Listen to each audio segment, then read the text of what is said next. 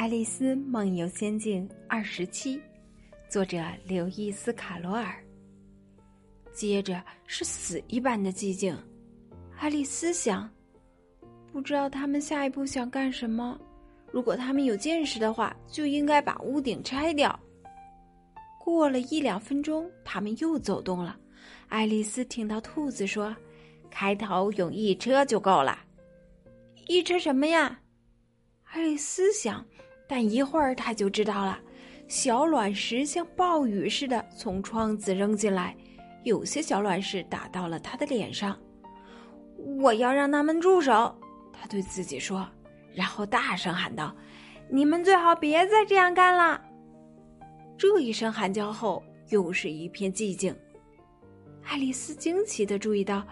那些小卵石掉到地板上，全部变成了小点心。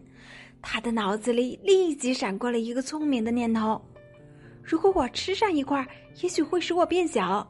现在我已经不可能更大了，那么他一定会把我变小的。于是他吞了一块点心，当即就明显的迅速缩小了。在他刚刚缩到能够穿过门的时候，就跑出了屋子。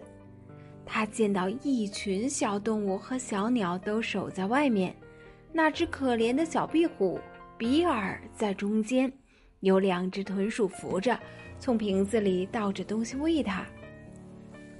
当爱丽丝出现的瞬间，他们全都冲上来，他拼了命，总算是跑掉了。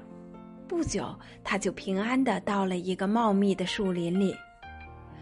我的第一件事。